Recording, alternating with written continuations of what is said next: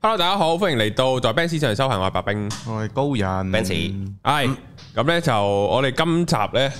錄完咧，阿 Benz Sir 就要飛啦，係係啊，啊，但要走總要飛，禮拜五就係啊，飛去清咪，請咪 清咪終於 reset 啦。係啦。正啊，咁你係抱住咩心情咧？即係好奇一問，誒興奮㗎，我梗係啦。因為可以見到 Pasa，即係啊重你嘅重點梗係見到老即係你嘅師，同埋老師當然我都話喺瑜伽嘅，即係我而家佢嘅工作歷程裏邊，我覺得即係有個小小嘅 to do list 咁啦。嗯其實都冇啊，因為只係望住我老師做咩，咁佢會做嘅嘢，我咪覺得係跟隨佢係嘅步伐一個應該應該係一個所謂瑜伽導師或者我老師俾我哋嘅工作範圍方向，其實係我哋唔應該限制自己係一個 yoga instructor 呢個咁 narrow down 嘅概念咯。即係我哋應該係 life instructor 或者係個 life guidance 咯。嗯，因為瑜伽其實本身並唔係，因為太多人仲係覺得瑜伽淨係嗰啲伸展。運動即係好似早幾日啱啱，琴日我即係去飲，我屋企人都有人同我講：，哎，我做啲好輕強嘅伸展瑜伽嚟嘅。其實冇瑜伽唔係咁樣嘅，即係除非你識到嗰啲好好特別，我哋叫卡瑪啊，或者係即係 b a t 啊嗰啲，即係奉愛啊、虔敬嘅瑜伽嗰啲，即係咩都唔做嗰啲嘢之外咧，其實你唔會識到其他嘢嘅，即係唔係伸展。哦，因為好多人覺得瑜伽係一種運動嗯咯。係啦，其就實而家一啲都唔係係做個運動。生活方式，因為譬如我近日都有個 friend，嗱，即係我用呢個例子聽明容易，可能講解啲就係、即係好多人覺得，如果你個腦裏邊覺得瑜伽係一種運動，就好似你覺得日本菜就係等於壽司咯。嗯，咁你聽得明個個幾大嘅落差啊？即係運動或者嗰啲動作。哦，壽司係啦，就壽司等於全部嘅，嘅日本菜啦。咁係咪錯咗呢件事哦係或者係其實仲有好多項目咯。係啊，係係係。咁啊，因為近日我都唔知咁啱見到個 friend 咧，佢喺度玩嗰啲叫 Pilates 啊，嗯即係咧好，因為因為 Pilates 有好多枕喺地下，有有嗯係有啲器材嘅。咁話說咧，就係我見到嗰個 friend 咧，佢係玩之前 Jenny 玩嗰只啊，即係佢一個架，咁咧就中間有塊板可以喐嚟。 Pilates 有有好多器材嘅器材床嘅，係啦，咁佢話哇正啊！呢、個我有見過 Jenny 玩啊，咁啊而家好興啊咁樣，咁咧佢話咩好過瑜伽啊咁樣，咁然後我就哦原來真係即係咁我咁我咁我咁即係咁我梗唔會屌柒佢啦，即係有呢個誤解又啊唔係話即係真係好錯，即係唔係話罪嗯嚟嘅 OK，但係我就咦原來好多人有呢個誤解啊嘅咁樣即係好多人會覺得瑜伽係拉筋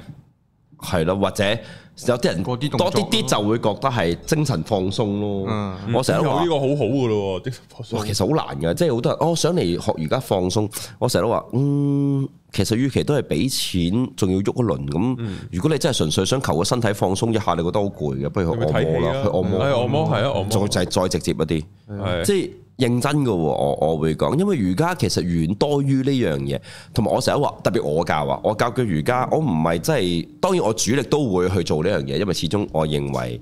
特別香港人、都市人，我哋需要呢一啲無論精神同身體上嘅放鬆，但係我唔一定係令你精神放鬆嘅，因為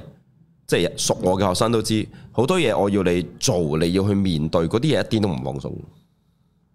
即係好似我哋成日都強調緊一個問題，當你去到即係所謂 spiritual path 某個位，你要得到轉變嘅時候，你必然係家破人亡、妻離子散嘅。點解係呢兩個字眼呢？係因為你我哋嘅生活圈就係嚟自工作、家庭同朋友咁假設。咁你可以想象一下，工作佔你香港係十個鐘頭、八十幾個鐘頭，剩低你可能嗰剩低嘅少少時間嘅一半係喺屋企清醒地度過啊，或者同朋友，咁剩低係瞓覺咯。咁唔係改變你身邊嘅屋企人，就係、改變你工作噶啦。咁仲唔係妻離子散、家破人亡？嗯認真嘅喎，即係你同埋重點唔係因為呢、個唔係果嚟噶，呢個係原因啊。因為呢個原因，你嘅工作、你嘅家庭、呢啲朋友嘅環境，先至係導致你有而家呢一刻嘅你嘅情況啊嘛。即係我哋呢幾條友咁，如果我哋三條友坐埋就互相屌一大輪，或者我哋表面客客氣氣，暗地裏就互插對方，或者諗緊點樣，嗯，我哋將呢個 channel 揾到嘅食，盡量擴大嘅，嚼埋佢嗰份先咁。咁、我哋咪係越嚟越勾心鬥角，越嚟越競爭啦呢個感覺環境。咁、如果我哋除咗係工作伙伴，如果仲去屋企仲係 friend 嘅，或者我哋一齊住添，仲要即係 working studio 咁，撲街你仲走得甩。咁呢個環境每一路都係壓迫掙扎中咯。嗯嗯所以有陣時你睇嗰啲勵志青春電影呢，即係佢錄咗後座嗰啲咁都係，成班 friend 一齊住係啦，同埋即係本來大家圍住可能接近嘅理想或者一種相近少少嘅生活模式一齊，但係慢慢有少少嘢再棘咗變質，跟住開始就係成個你睇到連個人都改變埋，成個空間相處嘅互動能量都改變咯。所以你要面對執到嘅就係呢啲，一定係啪一聲成嚿，同埋好難逐少嘅。即係即係坦白講句，你即係好似應該點樣講咧？你結焦啊，有把啦結咗焦咁，你好難逐少拗甩佢嘅。會唔覺意就拗咗塊你。梗係成塊咁嘛，即係你其實拗完嗰下你都拗下下嘅，即係其實都係好 immediate 好短時間內做嘅，所以就好似崩塌式咁嘅概念。血崩 咁，你要得到改變就係咁。 我哋咪前有另一個小故事，唔識喺度透露，唔好啊，唔好，你又唔好嚇鳩個人。我突然間聽到個崩字，我就諗啊血崩，即係 咁嗱，但係當講開能成日講開能量，講多次另一個神奇先。嗱，我仲以為呢次係故事會段落咗㗎啦，之係。前之前咪講過咧，見親老師都病到垂死啊嘛，嗯撲街早兩日又，早三日又嚟又咗一次啦。 未流啊！哇！笑到佢哋啲見證咗喺啲撲街群組度影咗一堆相，玩咗一輪哦輪嗰啲咧，我仲揾張橙色嘅被褸住，佢話係真係出殯咁啊有，次次都嗰張嘅。哇！我突然間笑笑笑笑笑，有種好好似好重，即係上上下，堂，上堂前冇定嗯係點？即係已經病病地辣，但係未唔知嘅。其實突然間就開始不適，一不適我就知道我笑噶啦，因為我幾容易處於困住熱量嘅低燒持續狀態。我入親醫院呢只低燒都打三四針嘅，哇，即係唔會退落嚟嘅。嗯我喺醫院都話退燒到俾中將軍澳醫院啊，最記得啦，call 車嘅，因為我喐唔到啦個人。跟住佢送我去之後，姑娘仲係咁發晒爛渣嚟鬧，係咪嗨咗咩？嗨咗乜嘢啊？你唔講點幫你對藥啊？咁嗰啲咧，你又講冇我嗨你老母啊冇俾唔到反應啦。哦，OK 我直情係有神志不清嘅意識啊咁！即係係咪差嘢咯，啊佢就係咁講啦，佢話一百零得個一百零個一二度，點會咁嘅反應啊？我點知啫？我前我前妻就喺隔離話，我點知佢啫？仲衰呢個答案，好似真係有 咁。係啊，冇我見到隔離係梗係冇啦，驗血噶嘛可以。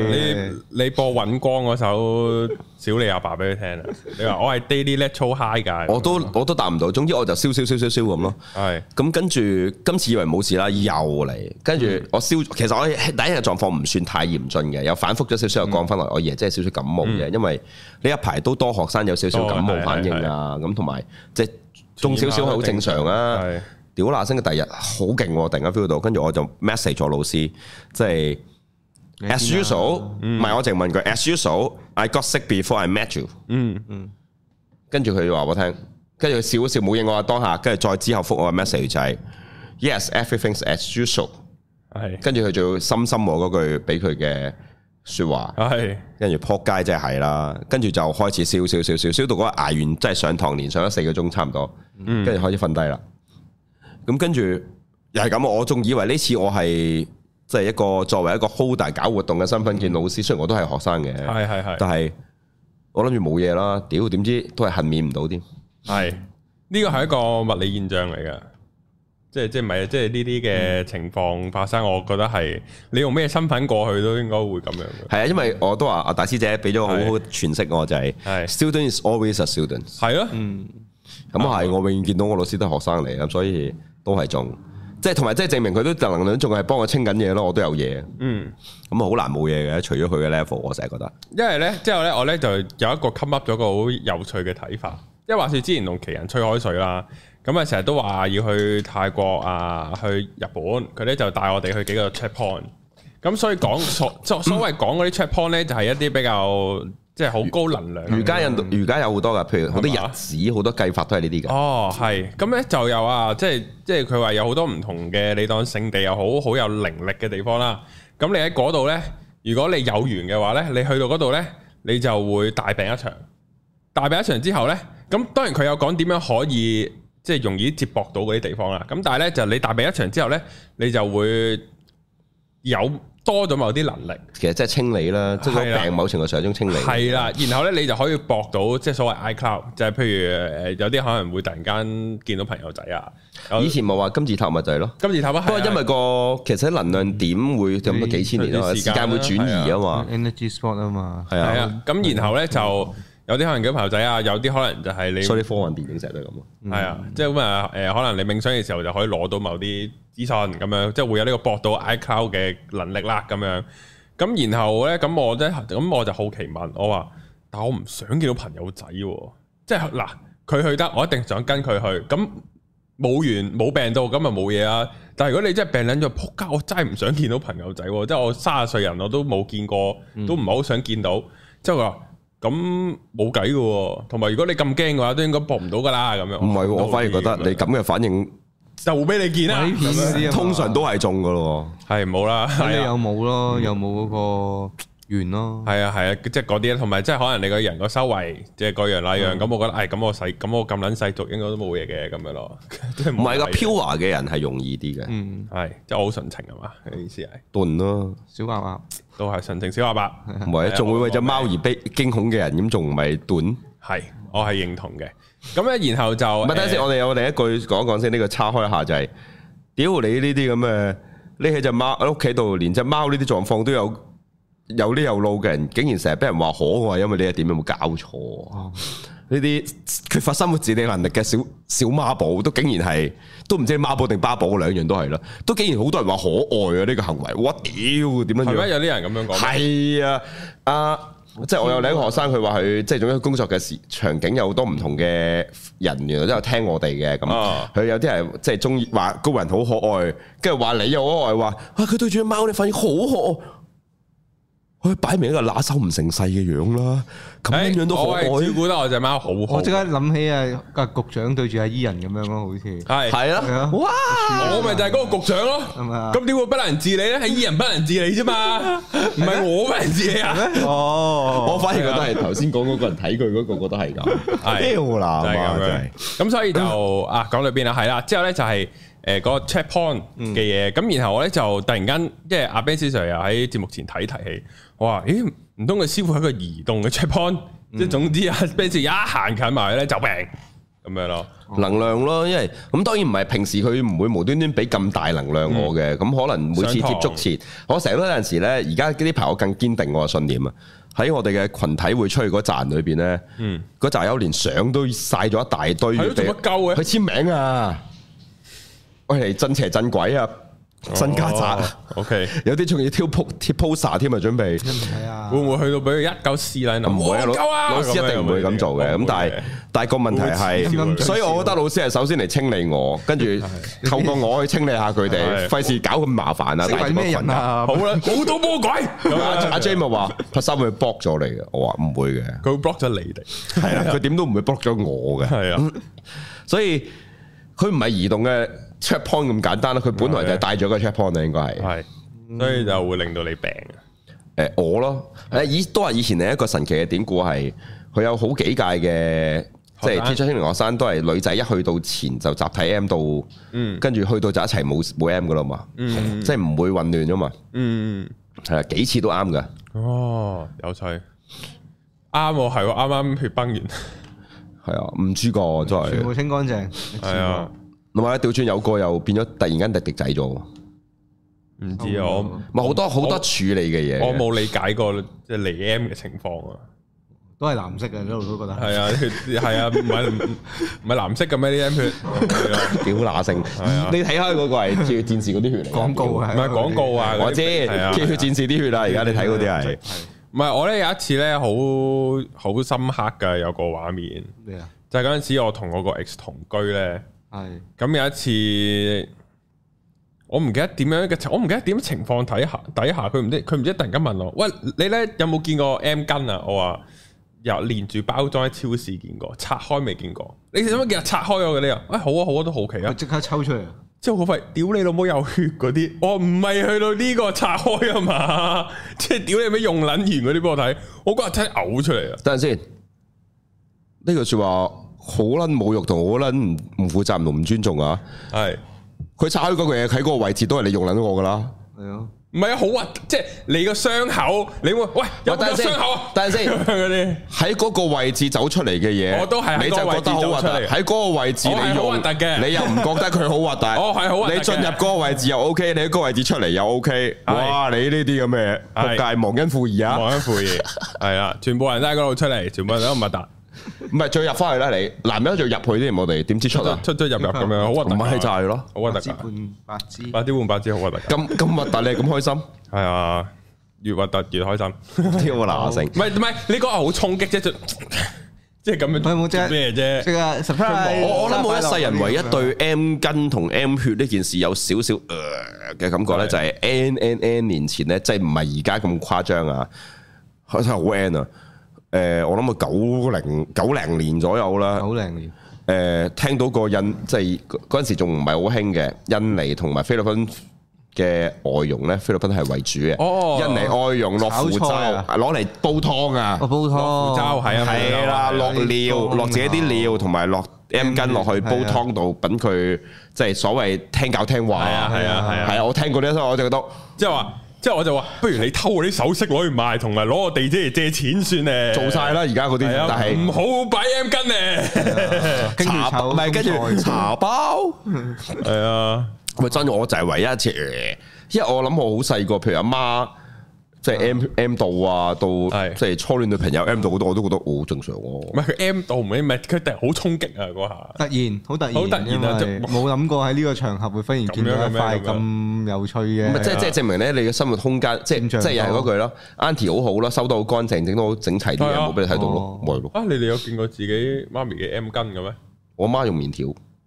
咁我梗係有見過咯，我冇見過，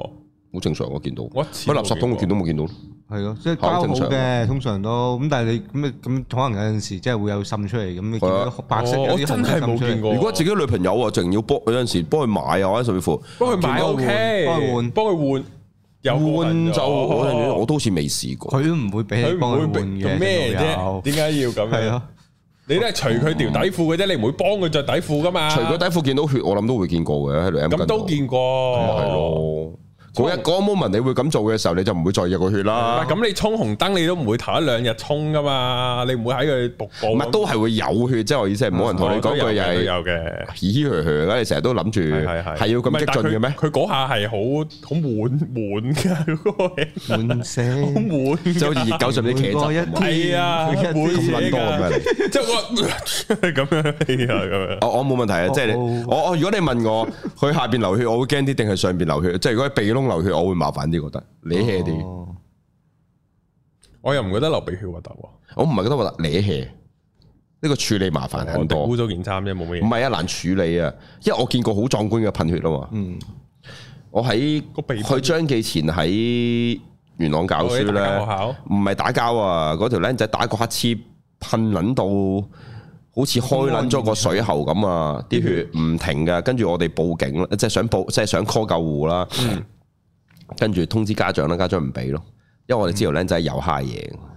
所以個鼻膜係有問題嘅。啊哦跟住直情係一個開咗水，我哋話會死噶，跟住家長嚟接走即係佢，佢係滴滴滴滴滴滴滴噴。噴啊噴啊第一噴之後咧，就係你你想象真係睇，好似睇動漫咁咯，啊劈啡，開水喉，跟住就唔係唔係輕輕流啊，嗒涌涌涌張記涌嗰啲，係咪張記咯？係啊，張記咪有條僆仔試咗咯，中二定中三打玻璃啊嘛喺上邊，打玻璃咯，係啊，跟住戒撚咗隻手啊嘛，我個同學嚟嘅，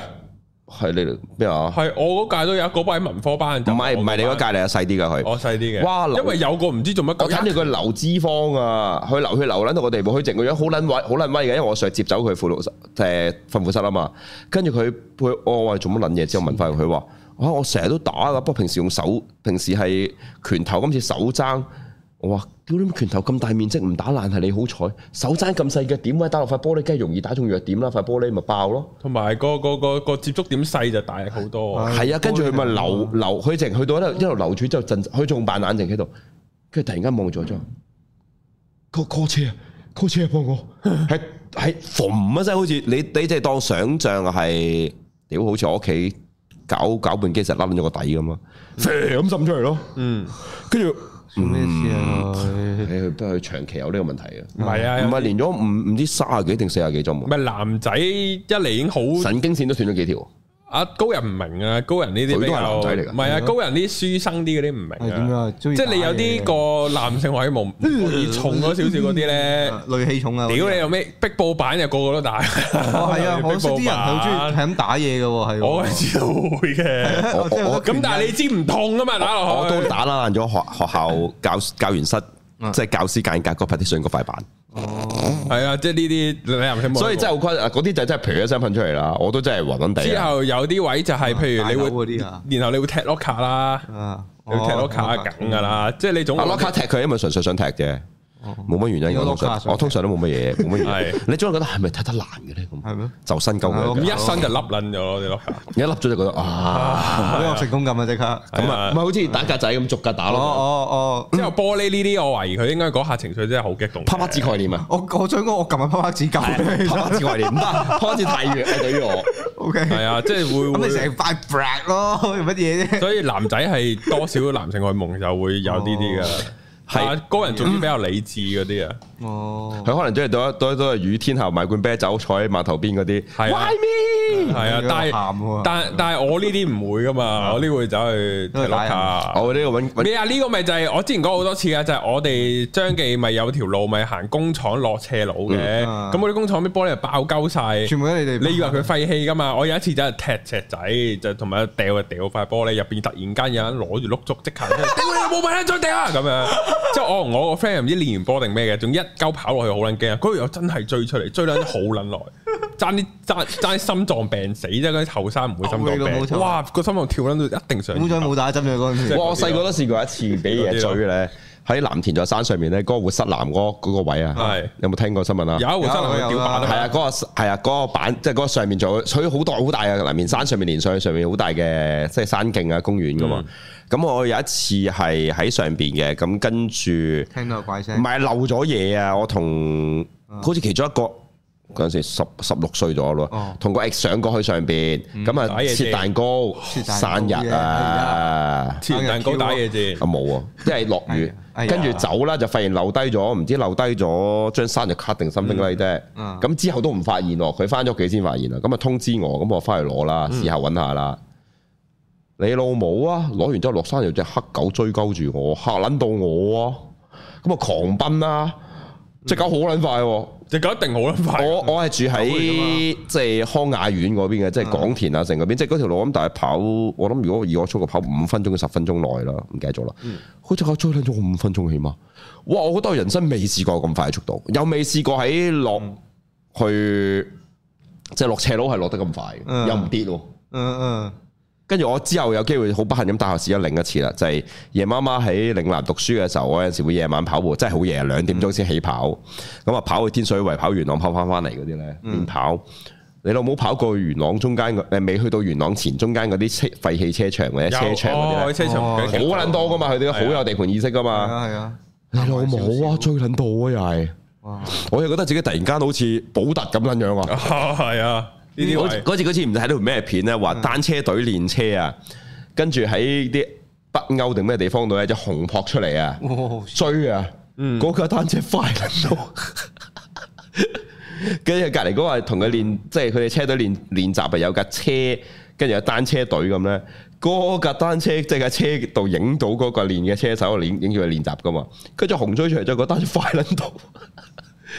我覺得自己就咁上下嘅感覺啦。呢個係人類勝於動物嘅一個好大嘅，唔係，我覺得即係求生求生欲嗯望係啊狂強烈爆發啦！啲人類相比高人有冇試過啊？我梗係冇啦，如果我死咗啦諗，如果係我諗，嗰人會覺得有有試過嗰次就已經係完成咗嗰次。係啊冇啊，應該翻唔到嚟㗎啦，嗰次應該直接升天。其實我再另一次，不過就唔方便喺咪前透露啦。嗯哦哦哦，呢個我有聽過，係啊，嗰次就唔好俾只講啦。龍追。係啊，屌俾真條係真係死咁撚滯啊！嗰單我又覺得自己，哦係我覺得自己下次話俾我聽，有啲世界咩障礙賽我都能夠跑贏啊！嗯，喺嗰個 moment，係所以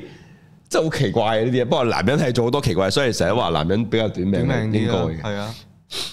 我都絕對係嗰啲，即係我成日會嗰啲細個嘅時候咧，屋村咪做好多嗰啲山護土牆式嗰啲，好哦啊撚恐怖嗰啲奇異嘅山坡直，即係差唔多直不甩咁，毫無合理嘅角度噶嘛都。照上去領因為以前養啊咁樣係哦我喺即係我啊，誒，即係阿公嗰邊係同啊田灣啊，即係香港仔嗰邊。咁嗰啲即係其實係半個山坡位嚟噶嘛。咁跟住我唔知我玩我仲好撲街咁，成日捉住我表弟去做呢樣嘢。即係我去嗰啲爬咗上山坡度望住，哎呀廢棄車胎，望下下邊好玩喎，碌落去咯。我表弟係唔好啊，跟住我即係擁咗過來咯。嗯，跟住我就會喺後邊追住另一個車胎追落追落去咯。哦咁樣。跟住就係踩單車經過條好 Q 大嗰啲坑渠咧，過唔到嗰啲咧，我試下飛過，我表弟話唔得㗎，跟住卜一聲佢跌咗落去咯。跟住我飛咗佢。哦，即係 我邊度成日話點解似低我？哦咁佢話唔得係佢又跳嘅，唔係，我推咗啦已經。佢佢佢有點解啲啊我我阿爸成日話佢係我嘅小書童嚟嘅，佢雖然咩都話唔得，但係佢咩都聽我講。啊，跟住我我好記得，誒我都好記得呢一幕，嗰啲幕都幾嚴重。我喺又係田灣嚟噶，即係執到隻嗰啲黑膠碟咧，咁啊掟飛碟咁當嗰啲黑，譬如普通嗰啲沙灘飛碟啊玩嘅，點啊飆去的士啊，我一掟解咗佢，哇好深好深啊咯，係咯，係我好彩冇中大動物，啊嗰啲仲要有啲少少重量，又真係咁上下薄，同埋你脷啊，係啊，啊，咁上下薄就真我係呢啲細細個僆仔都揈得好鬼快咁，係呢啲都啊，係啦，出去飛鏢咁啊咯，用力就好咩㗎啦，係啊，所以我都覺得自己手都甩啊，佢真係好癲啊！係咯，細個嘅手，犀利嘅，啊唔係手甩，我發現有另一個奇異嘅小故事啊！我我即係點解我成日發生呢啲嘢咧？即係除咗我係 ADHD 之後太過活躍咧，我係唔係好感受到人嘅？即係譬如我感受唔到自己痛，我唔好感受到人哋會痛，嗯哦遙遠所以我唔係好理解。我未至於去到呢只嘅，但係即係會有咧，因為我之後大咗先知原來做亞視保加呢樣嘢㗎嘛。哦，咁跟住有一次小學啊，我哋做玩益力多樽啊，美輪美露糖老作糖，翹啲麻繩黐落個樽度噶嘛，翹翹翹翹翹落啲多樽度啦嘛，我哋個年代仲興。咁啊，另一個同學我會翹住啲麻繩，跟住你負責剪啲繩啦。好似我剪甩咗個手腕，哇，點解要咁做？攞唔到個位啊！哦，即係又唔我手腳唔協調，攞唔到啊咯。即係我即係佢咁樣翹住啦，嗯咁樣翹住，跟住我剪中間啲繩噶嘛，唔知點解剪撚咗佢一下，跟住咧，即係你 feel 到夾一夾把鉸剪之後咧，突然間開住個白色痕，跟住，嗲咁就流血咯。都好咩嘅喎，都好彩唔係好嚴重嘅，係咯，剪歪少少就入就啊就剪中㗎啦，但係又唔係好嚴重哦咯，可能僆仔啲血就渣，哦嗰都係班小學生教剪又弱雞啲咧，哦，可能打橫剪，咪入到太深咧，咁 OK 嘅應該。哇好啦，我都覺得哦，啊，真係無意嘅喎，太明嘅，係啊，我真係睇唔到喎，即係我控制唔到個距離啊，成日都會，我係同你相反㗎，我係由細到大都好怕受傷嗰啲嚟嘅。啊，容易受傷。點樣怕怕啊？你嗰種係係咯，即係譬如咧，但你踢誒波嘅啊喎，哦嗰個嗰個我好錫身嘅踢波，誒真係堅係錫誒，即係譬如我阿爸啱啱即係我阿爸媽啱啱去完瑞士翻嚟嘛，佢嗯話啊嗰啲外國啲細路咧踩單車咧有一個特性，之唔後落 break 嘅，冇性嘅，好狠佢哋踩得，即嗯係佢唔係話要撞人嗰啲狠，就係佢哋哇佢哋真係即係地板有啊，即係啊真係揼盡搏。老命咁樣取係啦，但係係佢唔係話要專登踩得好快定咩，總之佢一上車就係咁樣噶啦。咁之後我發覺啊，係即係我都有見過呢啲人，我我我為 Benz 上我都係呢啲人嚟噶，細蚊啊仔係會㗎，踩下單車都忍唔到要上下車佬啊，即係嗰啲啊咯。即係我係我係由細到大都唔係呢種人嚟噶，哦，我喺我就我住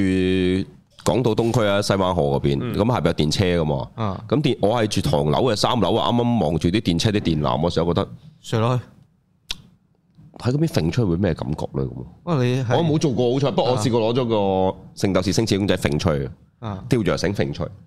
嗯，啊，好彩聖鬥士公仔係膠嚟嘅啫，係咯，如果唔嗯冇係通就電，唔係同埋我揈出去都係索繩嚟嘅。哦，我真係咩都做嘅喎，誒，所以我最後試咗係。即係我咁啲睇啲唐樓好多簷篷啊，好多位咁我跌咗啲玩具吹嗰啲簷篷啊，即係我中意去窗邊玩啊，或者 w i f 啦，唔知點解掟嗰啲吹，咁我就會爬吹個簷篷，啲簷篷入邊再爬，即係佢啱啱卡，你知通常啲簷篷係卡喺兩層樓嘅中間嗰一層位啊㗎啊嘛。啊咁你要爬上另哦一層落樓半個層位，再爬上嗰半層，再爬上去噶嘛。咁我就會爬嚟爬去都係呢啲位置咯。我咩都做嘅喎，嗯，我係冇嘅呢個係完全相反啊！我都冇喎，我個取我個性格啊，你係咪唔會擒鋼架啲？即係我哋鋼細蚊架會擒，但但係係啊三層樓嗰啲喎，最頂嗰啲喎。但係有啲就係即係譬如普通馬騮架會爬啦，嗯嗯但係有一隻癲喺度企撚咗上去噶嘛，係啊係啊即係我係就啊唔係呢只嚟我嘅，啱即啱係你就係呢只。我啱啱想講唔係啊，我嗰日先同啲上完堂都有生講，我有一次同條友玩玩完捉之後咧，唔知玩咩，我都唔記得咗我攬住佢跳落去啊，定係同佢講鬥跳落去。總之跳咗落去之後，佢斷咗手，我冇事。我係會係，我係會思考個後果。啊，細細都會思考個後果。 你-你係成龍嚟嘅喎，你-佢啲朋友係成龍啲武師嚟嘅喎。武師。你你知道你你知道我你 s 度 u 係咩位㗎啦？而家啊好窄噶嘛，同隔離嗰座個標 定。你又擒咗出去啊？唔係，我成日都諗咧，跳過去如果咁樣跳過去，住呢埲牆，再彈翻過嚟，即係好似人哋即係嗰咁樣啲哦拍人哋 call 嗰啲拍 call 嗰啊啲，跳嚟左跳去跳右跳，應該都可以射到幾層，即係兩啊層、三層後左右就有嗰個位咁。我真係會諗理論嘅，上得即係當我唔會做，但係我會啊即係而家嘅我唔會做啫。我真係會諗㗎。啊嗯，即係我都幾有興趣去研究呢啲嘢。即係如果我成日覺得我嘅年代就已經有拍 call 呢啲玩咧，我應一定該會去咗玩。點都會試，嗯，啊點都會試。但我一定會死嘅，即係一定會重創，因為我成日都忽忽略咗一個問題，就係、我係 ADHD 裏邊係手心嚴重唔協調嘅。哦即係所以大家咧成日唔相信咧啊話，我啲教瑜伽，我係啊，我喺屋企都中撞牆噶而家，我睇唔到噶會，唔嗯，成日都撞到瘀晒啦，所以唔知啦。係撞魚係彈開噶，我會即係撞埋個框啪啊咁彈翻開我咯。真係無情力噶咯，嗰下係我直情我唔會突然間會懷疑唔到嗰個空間距我明離，啊，哦，即係倒瀉，即係我細個最清楚呢樣嘢啊！打麻雀，OK，我明啊基本上成日都推攞摸牌搭牌，成日推推撚跌晒啲牌嘅。哦，跟住斟茶咧，永遠都斟撚斟撚中個位，同埋斟撚滿滿寫哦或者漏撚咗第二度。哇！你咁樣都仲打籃球真係好辛苦喎。所以我冇我練嘅咯，所謂係都係係啊，咯，係啊，即係我我成日強調，我係一個好適合教嘅人，係因為我做得到嘅，基本上都係千錘百煉咁練出嚟咯。嗯，即係冇乜突然做到嘅嘢咁滯嘅。嗯，好似我一定記得點做，我先做到嘅。因為打籃球好嗰啲好即係即係成日串阿 Curry 手感仔啊嘛，即係所以所以佢長期有手感啦。哇！即係呢你啲呢啲你練到佢呢個，但坦白嗱，佢練到佢呢個份量，我都唔敢答我有呢個份手感。但係你練到佢嘅份量，冇呢個手感，你都一定唔撚渣咯。係係係係係係，即係咁樣啦。咁即係一個比好好好衰，即係你你呢啲位就係啊，點解碧咸可以惹到 Curry 落個直角度？咁當然佢好本能㗎嘛嗰啲佢係好勤力訓練，但係佢有佢嗰個個腦入邊自己計一條 formula 出嚟寫㗎嘛。啊你有冇卡路士嗰球即係嗰啲咯，係啊，即係呢啲就係踢得到個龍門，淨係覺得，哦，佢入到去喎。係啊呢啲咯。嗰啲球感嗰係啊，呢啲啲球感就好好 instinct 嘅一樣嘢嚟噶嘛。哇，咁樣練得好辛苦。係啊，我只能夠練嘅就所有嘢都嗯，我真係完全控制唔到㗎。好日本漫畫嗰啲係咯，苦練式嗰種，我唔係，我成日都覺得只係興趣，我只對有興趣嘅嘢去做。咁嗯啊，咁啱我對好撚多嘢都會有興趣哦啫。即係我幾容易對嘢有興趣。嗱你又唔放棄嗰下犀利啊嘛，當就係要上到手為止。我我諗我覺覺得特殊嘅習慣係因為啊真係唔係好特別叻，即係譬如頭先講嗰啲身體控制協調嗯啊嗯，冇乜天賦。咁所以根本就好習慣，從來習慣你想去試同玩一樣嘢，你都係好習慣去練。哦，咁你就會好自然咁習慣咗，全部嘢都去練一大輪咯。我都話我講嘢都係完全嗯練翻出嚟嗯嘅，揀一個一個字咁咬。我都話好似睇，即係以前真係好戇鳩嘅就，我喺中六嘅時候，中五六。即係兩間學校嚟噶嘛，咁我就喺中五喺好差嘅學校度，跟住到孔聖堂啊嘛，跟住到中六我就去咗觀塘嗰邊讀書啦，即係好嘅預科，就係、咬住個水松木塞係咁練講嘢咯。嗯，我都我哋我哋練啊，成日都話練演講，我哋連舉手都要學噶嘛。即係譬如我哋講，我有三個點，我有三個論點可以提供。第一點，咁嗱第一點都睇到啦，但係第二點根本都睇唔到嘅成日都。啊，點樣俾觀眾？你咁樣我咁樣做又好辛苦，咁樣做又好辛苦啊嘛。咁我會點做咧？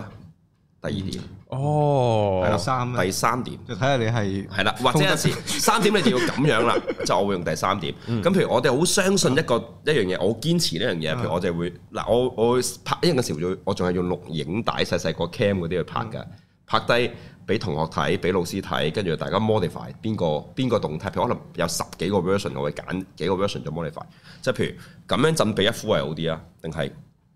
嗯即係你要咁樣，即係打側睇就係你要呢下就係我哋堅信嗯而唔係。嗯，哦呢啲係呢啲人哋嗰啲政治家先練嘅我喎，想講你要啊睇希特拉嗰啲，係啊，係啊，玩希特拉先練嘅喎。所以我哋即你 係香港啲語言，香港啲語言都唔識嘅喎呢我我我哋啲同學咪會做幫嗰陣時做嘅立法會辯論會嗰啲做訓練咯，啲。哦，即係我哋我真係練呢啲嘢嘅喎，你先至會做到啊個效果一。係就你係做明星咯，你就會練台風咯，哦對鏡都係咁練咯，對鏡對嘅都係練呢啲冇嘅錯即係。張國榮當年掟舞個動作，係啊演員嗰啲都係要對鏡係啊練身體全部呢協啲調，跳舞咯，所以我話 drama 啦，又係又係好，但係我我我都唔係好判斷到究竟我係嗯係咪好傾向於去揾啲可以練嘅嘢去做咯。嗯，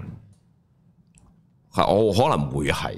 但我冇踢唔到波，我練唔到只腳，因為以前細個只腳都屬於幾渣嘅類型，真係，所以我成日覺得行路都撲街，撲到撲街度咁滯咯。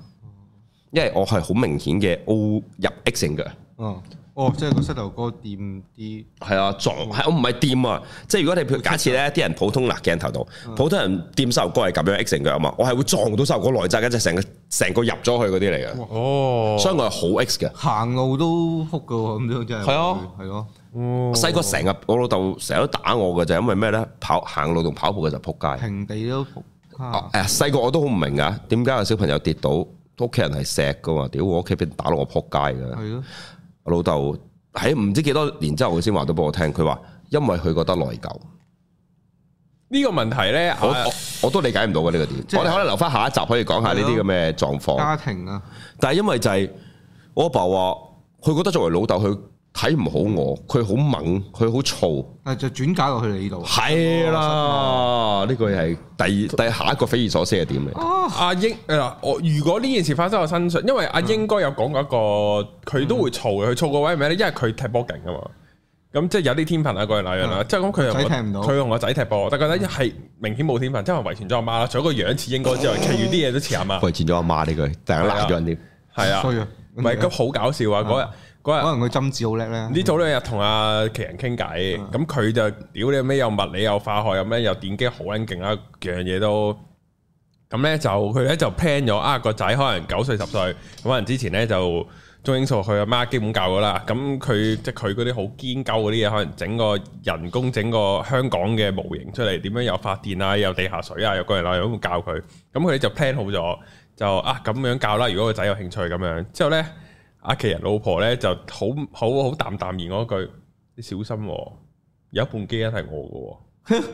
佢未必佢未必聽到 到唔咁係，咁樣係冇係基因係多過我父系嘅。係啊，即係咁樣之後，你唔好咁大期望我喎。琴日 我琴我哋琴笑咗琴日屋企有親人結婚啊嘛，親戚結婚，係跟住我哋食飯飲啦。咁我啦，我個樣係咁樣啦，你碌咁我細佬個碌你都大家知㗎啦，嗯係因為一頭中長嘅攣髮。再流蘇，成面須咁啦，咁係嗯有少少紋身啦，唔多嘅。跟住我細細佬仲係十五歲，嗰個好乖仔，啱啱先第一次開始唔係鏟青個頭，要留少少髮型，因為拍緊拖啦嘛。啊咁跟住阿爸同我哋，即係佢哋有有啲中間啲小時段，我哋傾幾句偈啦。跟住佢話：啊，你有冇發現啊？阿細佬真係明顯係同你兩個唔同，佢係真係特別係純正啲，常啲，誒，唔係佢話係佢唔，我唔記得咗佢突然間用嘅字眼係咩，即係荒謬啲啦。哦哦跟住我話係啊，冇辦法，因為細細佬同我哋同父異母啊嘛。嗯，佢媽媽嘅基因係聽話好多，哦，我媽媽嗰邊嘅基因係我我我哋形容係佢，如果佢情緒上真係有問題，佢真係癲嘅嗰邊啲人基因。哦哦，嗯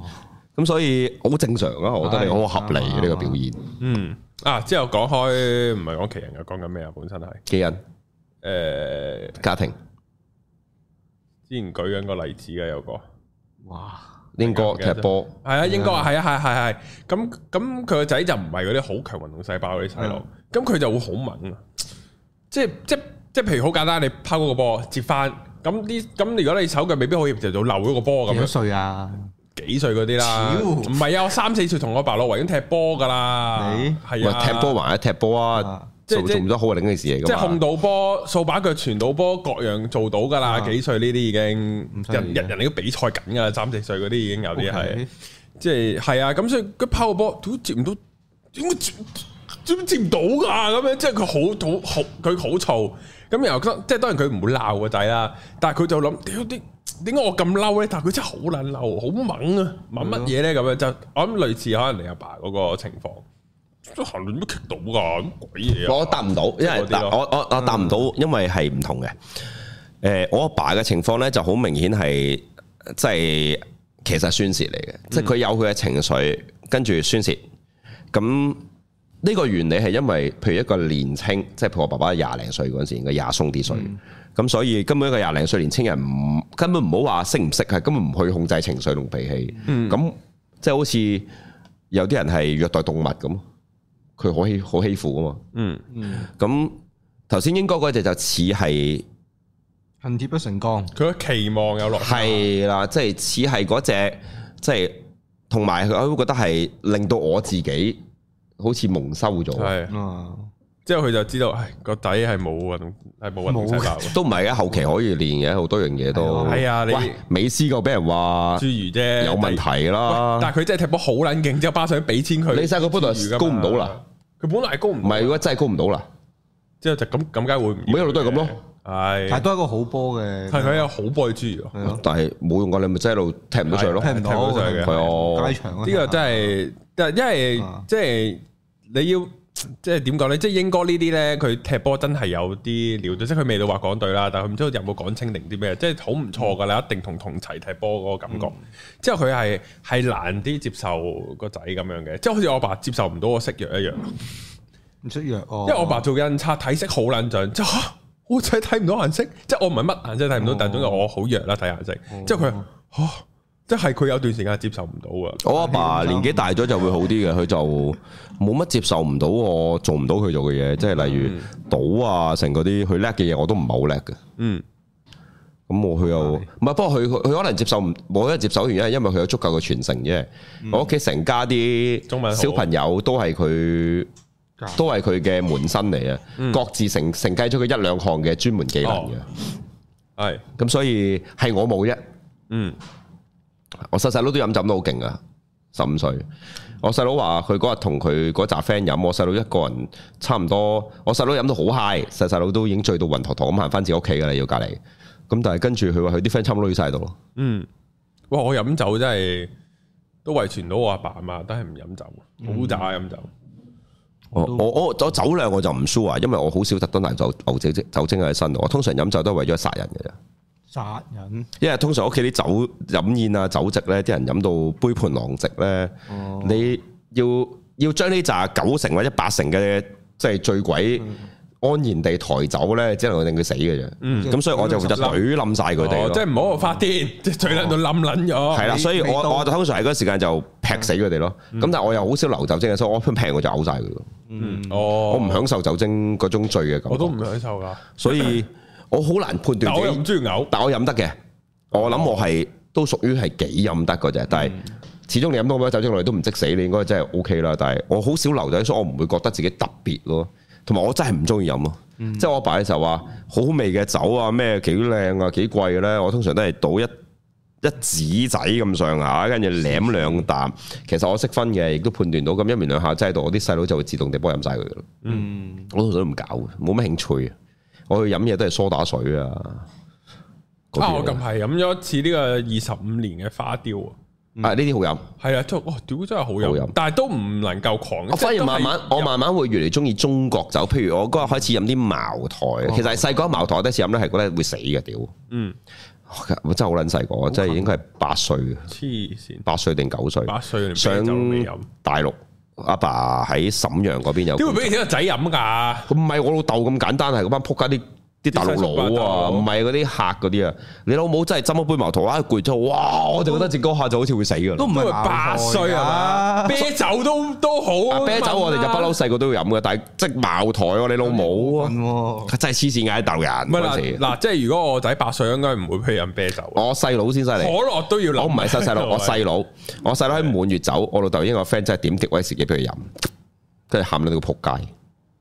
乸嘅喎，應該係誒唔係，原來我哋知，我即係我大咗之後，我先發現原來會酒精中毒死添啊！屌，係咯，好彩佢冇事，啊一滴就好彩，飲多啲死啦。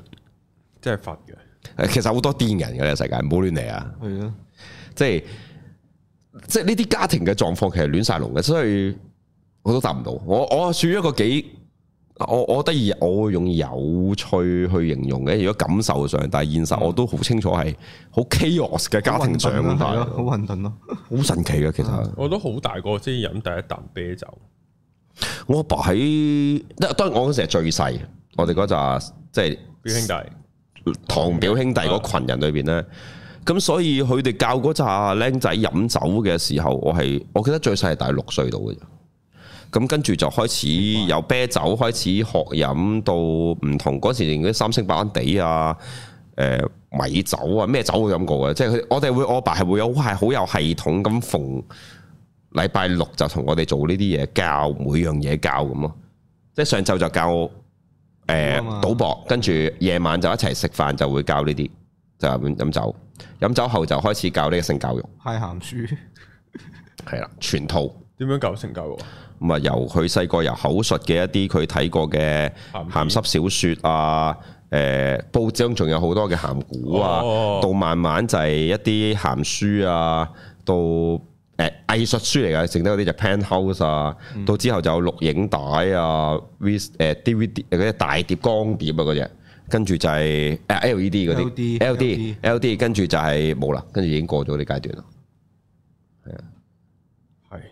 好奇怪所以我細個一睇已經係纖毫不露嗰啲嚟㗎啦。哦好奇怪我細個 L D 係睇獅子王嘅啫，大佬哦，梗係唔係啦，我第一次 LD 已經係嗰啲啦，係咯，快過我睇戲嘅。勁所以我從來都覺得呢啲係警棍嚟㗎係嘛嗰啲，嗯哦哇哇係啊所以冇乜理由一拎呃人整整條臘米腸你睇㗎，啊我喂咁樣嗰啲嚟㗎嘛。所以我成日覺得自己我咪有啲問題咧，其實唔真係唔可以從呢啲學學嘢嘅，學即係學唔壞係阿蘇阿爸，所以話細個以前教好多嘢嗱，好多嘢未必人識啦。嗱，又考下個呢句説話留低睇下你有識嘅留言啊嚇銀陽立槍頭，銀陽立槍頭，你睇你識唔識點解？識解留言，我下次話俾你聽。好啊，係啊，我真係可以嘅，咪邊個係銀邊個羊啊？銀色個銀，一個係無樣個樣，因為拼咗音，即係讀埋咗兩個音咁樣啊啦啫。銀樣啦，嗯，跟住立咧就係即係立足個立，啊槍係一把槍個槍，頭係一個頭個頭，係啦。即係如果你唔根據個粵音嘅變調咧，就讀銀樣立槍頭咁啦，咁樣咯，撚羊咯，唔係唔係唔係撚解羊後語嚟嘅唔，係佢真係一個即係形容嚟嘅，其實係立槍頭就又係咩啦？有有少少我知鐵飛機啲 friend 係咪啊？即係金槍不倒啲 friend， no no no no no no no no。啊即係個樣好似好勁，啊係吉落去會淋鼻鼻，會會會爛嗰啲咯，立槍頭係啊嘛？我稍為保留呢個答案先，係啦，我之後我哋先講啊，嗱，睇下文色啊，好啊跟下住集開講阿爸話呢啲係嗰啲，即係以前佢睇嗰啲誒報章嗰啲色情哦格仔裏邊睇到嘅文字，即係我爸爸識即係文字都幾好嘅，咁跟住打油詩譬如我有學識嗰啲玫瑰花啦，啊例如特別係越南噶啦，就係性病啦，嗯，哦，即係白族啦，係性病啦，白族即係係流膿咯。係啊係啊，即係咁呢一堆嘢都係我爸爸哦口述生存嘅，咩椰菜花嗰啲係嘛？係啊，係咪最驚就啊我我爸好似有嗯啲有咩咩綜合嘅，譬如最男人最驚呢幾種花同嗰幾種菜咁 something like that 嗰啲哦哇啊咯，唔記得咗點樣講啦佢，太多啦，我我都裝唔到咁多信息咯。哦，呢啲嗱，我就係可以記得我阿爸教我到啦，我到而家我一陣就係學咗嗰個階段嘅啫，我到而家仲好記得嘅就係天地人峨眉長山板凳哦斧頭屏風高腳拎冧，我哋係要背嘅，背到好熟好熟好熟，玩天狗，天狗、係啊。排狗，所以我諗話啱啊，啊有少少追溯到，可能呢，因為就係爸爸細個訓練開我哋呢啲嘢，所以我好習慣去練習咧。因為你唔練係冇人識嘅呢啲嘢，啊係啊，跟住甩又係要甩牌嗰啲又好鬼難又甩要㗎。背啦，又要學計我好大個 分數啦，因為我阿爸甩牌就好叻，即係唔係話好叻啦，甩到啦咁樣，咁咁然後我一直都唔明佢點甩咧，甩乜點樣甩到只牌咧？我係好大個先知，原來係甩落落去第一下掂落去，佢有啲乜嘢，就唔係話真係甩到嗰個花形出嚟，甩到㗎。即係佢係甩個我唔知點講。我哋特徵咯係咪？都我我係甩啊個特我徵咯嗯我我自己我係渣，真係渣嗰個嚟，因為我特別細咗啊嘛，細兩三年差好大㗎。即係你想象一個十六歲嘅人同十三歲已經差好多啦。嗯咁其實同埋學其時我嗰時係我係可能八歲，佢哋嗰啲可能十二三歲㗎嗯啦。咁甩我哋可以甩到，嗱可以甩到正面咁甩麻雀啦，可以咁樣甩呢個邊位嘅麻雀啦，嗯可以即係可以咁樣啦，嗯咁樣啦，兩隻手加埋都甩到嘅。嗯我哋嗰時都話成日玩呢個遊戲噶嘛，即係有時未埋台、未有嘢做，或者未開始練，或者未開始蹬腳之前就玩呢樣就大家掟錢咯，甩唔中就誒冇得玩輸，甩到落去就繼續即係加腳抌，咁最後甩到最後嗰個咪贏晒咯。哦咁佢就係甩咯，係啊甩甩下就會轉手指噶啦，要你，同埋甩甩下你手指會痛噶啦，即係避咗你又冇咁敏鋭，你又再轉咯。所以我哋係甩到差唔多，我十隻手指我甩到九，即係我十隻手指正甩我甩到啦，跟住邊我都甩到九隻咯。黐線我有見我阿爸會用手指公咁樣甩啦，會用食指咁樣甩咯。我喺科度可以冚吸手牌打噶， 哦，一全牌全四圈吸手牌同佢哋玩過，哇撲開牌咁樣。嗯我話你真係贏到，咁梗係贏到咯，咁都搏四四隻啫嘛，都喺嗰度。嗯所以我成日都奇怪點解我數學咁渣咧？明明 probability 係其中咪係咯初中數學好困難嘅一件事嚟嘅，但我其實好耍家啊！我哋賭波嗰啲都賭馬嗰賠啲率 啊，啲全部都係誒深 OK 啦好，深嘅數嚟嘅。即係。誒，我去到好大個都仲未知咩係讓半球同讓球即半係嗰啲，一點二五二五計嗰啲，我哋一計計到噶啦嘛。我嗰啲係更加唔識計啦，二五雞係啊，啊，即係我1-2蚊嗰啲我係講緊喺八九歲到八九歲已經同幾個姨媽姑姐即係屋企蹬腳打牌嘅時候，我已經係第一個同埋唯一一個識計番數嘅人啦。哦佢哋仲要寫喺張紙上面啊 㗎，啊，嗯，原來呢係數學奇才。淨係呢啲咯。人生活應用我成日係話咯，所以嗰時我都話咯，同周文傑同阿素王一齊出去食飯，埋單計數我係快過佢哋㗎，佢哋篤電話㗎咁嘛，梗係啦，你要計翻啊嘛。我好快就除數啫嘛，嗯即係抽水咁計幾啊 快係。咯，即係咁樣 計法咯。但係好奇異嘅真係，但係其實數學我冇乜興趣，所以嗯就停留咗嗰個階段啦應。用就夠啦。係啊只喺應用程程式即係層面上邊處理咗。系咁今集我哋條片個主題應該打咩啊？嗯， Mans Sir 的閒聊咯， 好難答啊！頂你你負責啊呢童個。年咯，我哋打童年係啦，咁樣童年我我哋要哋今唱歌咯日再認識童年係啊，同事童年是奉係啊，呢個係好奇怪啊，將啲歌詞。好啦，咁係啦啊，今集差唔多，我哋下集開估呢個銀樣立槍頭點解啊？好係啊，下條片見，拜拜拜拜。